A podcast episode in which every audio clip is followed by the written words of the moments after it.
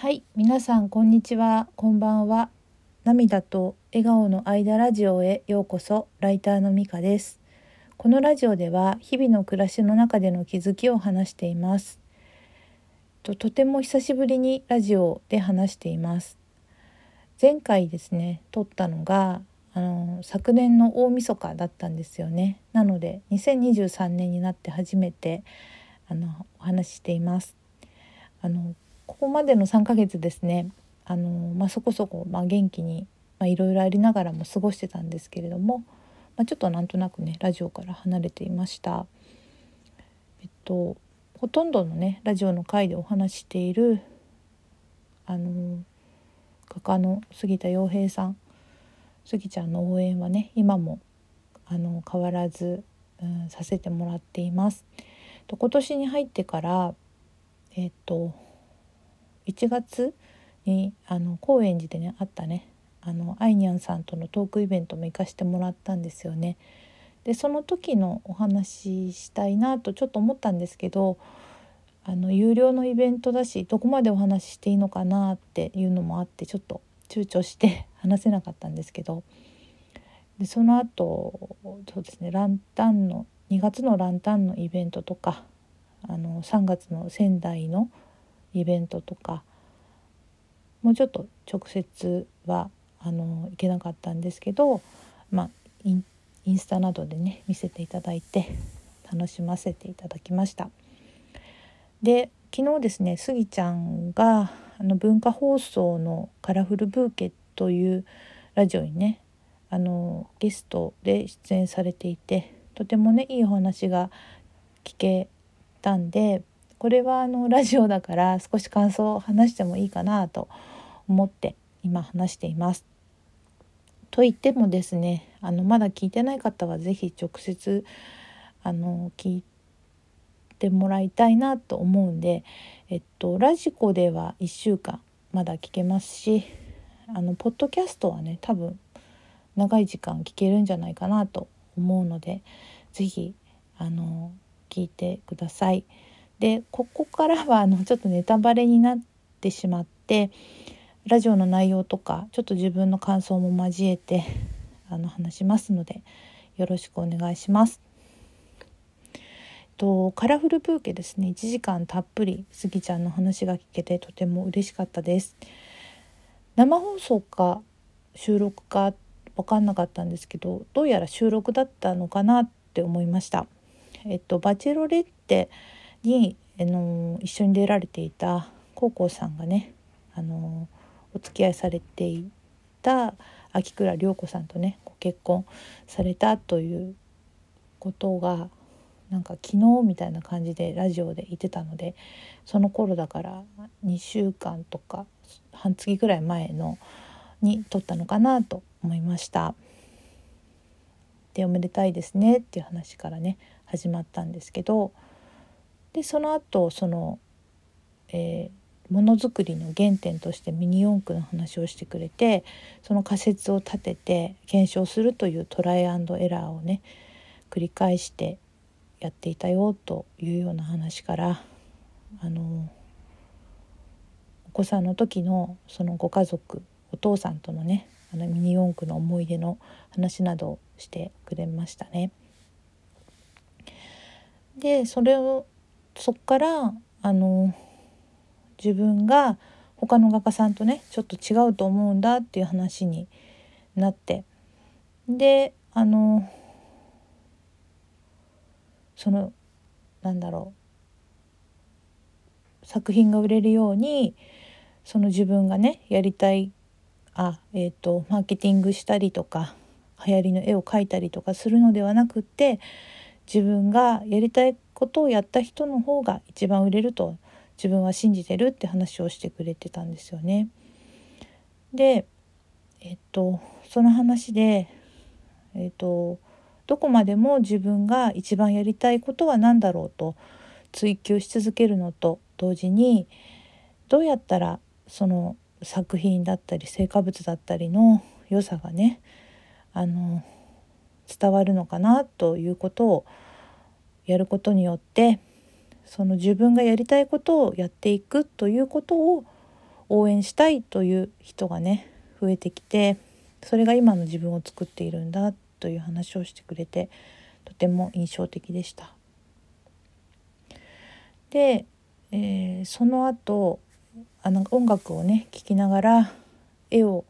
描くのかどうかという話でまあ聞いたりあの聞かなかったりいろいろありますっていう話をして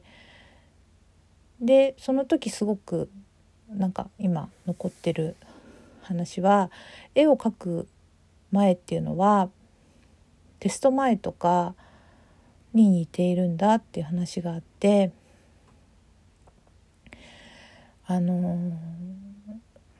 絵を描くとその今の現時点の自分の才能っていうものを可視化することになってしまうからあの怖い部分もあるんだよねっていう話をしてくれてなんかハッとしました。で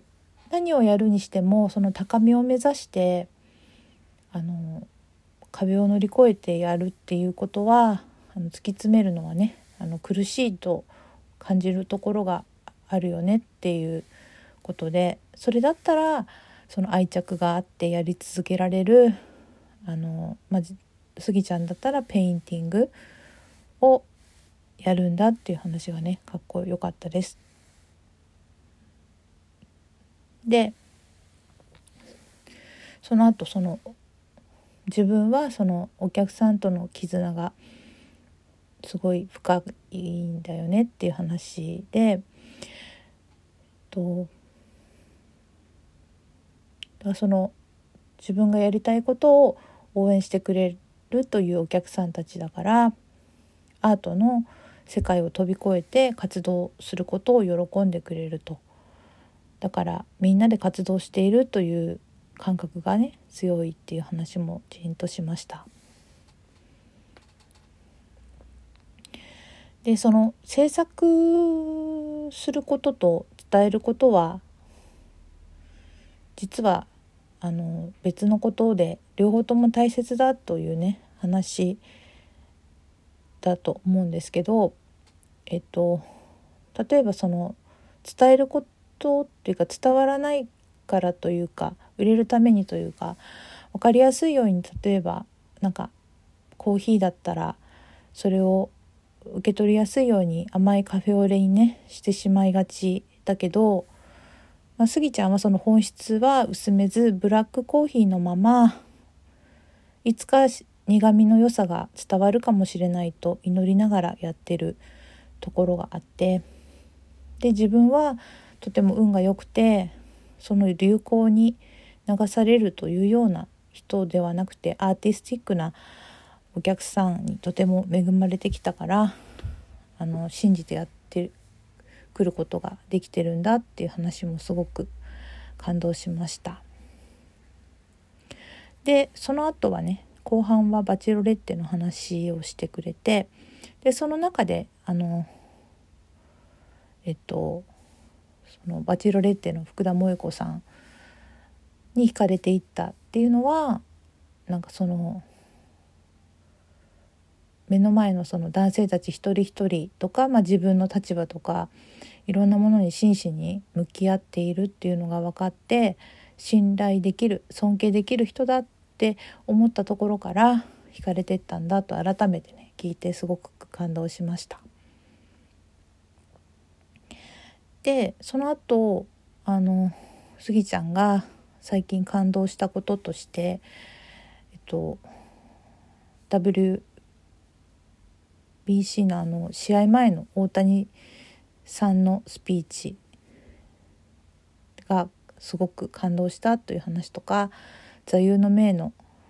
万事作用が馬っていうのを大切にしているという話もしてくれてすごく良かったです。で最後にそのカラフルブーケということで花言葉としてっていう話ですごくこう熱い言葉を言ってくれた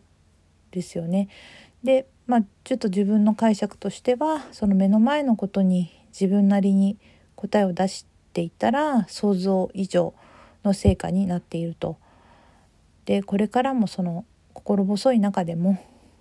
勇気を出して自分なりに答えを出していこうと思っているのであの共に頑張りましょうというようなね話をしてくれてとても良かったです。で MC のね福井さんもすごい素敵な方でお二人ともねすごく優しくって心地よい声であの素敵なラジオを聴かせてもらってあのいい時間が過ごせました。でちょっとだけちょっと自分の話をするとですね私はあのスギちゃんのおかげでアートに興味を持ってあのまあ絵もあの少しですけど飾るようになったりしてます。で個展とかで作品見せてもいただいたり、まあ、スギちゃんの作品を中心にその他の作品もねちょっと見るようになったりとかしてるんですけどそのブラックコーヒーのままいつか苦みがわかるかもしれないと祈りながらやっているという話を聞いた時に、まあ、自分としても本当にゆっくりだけどそのアートの良さが分かってきていたらいいなと思いました。まあ、少しね分かったような気もするし 分かってないかもしれないしでもふとした瞬間にもしかしたらこういうことなのかなと思ったりする瞬間がねとても楽しくってあのいい影響をたくさんもらって感謝ばかりです。でこれからもあの応援しながら自分のことも頑張っていきたいなと思います。ということで今日のラジオはこれで終わります。最後まで聞いてくださってありがとうございました。ではまた。さようなら。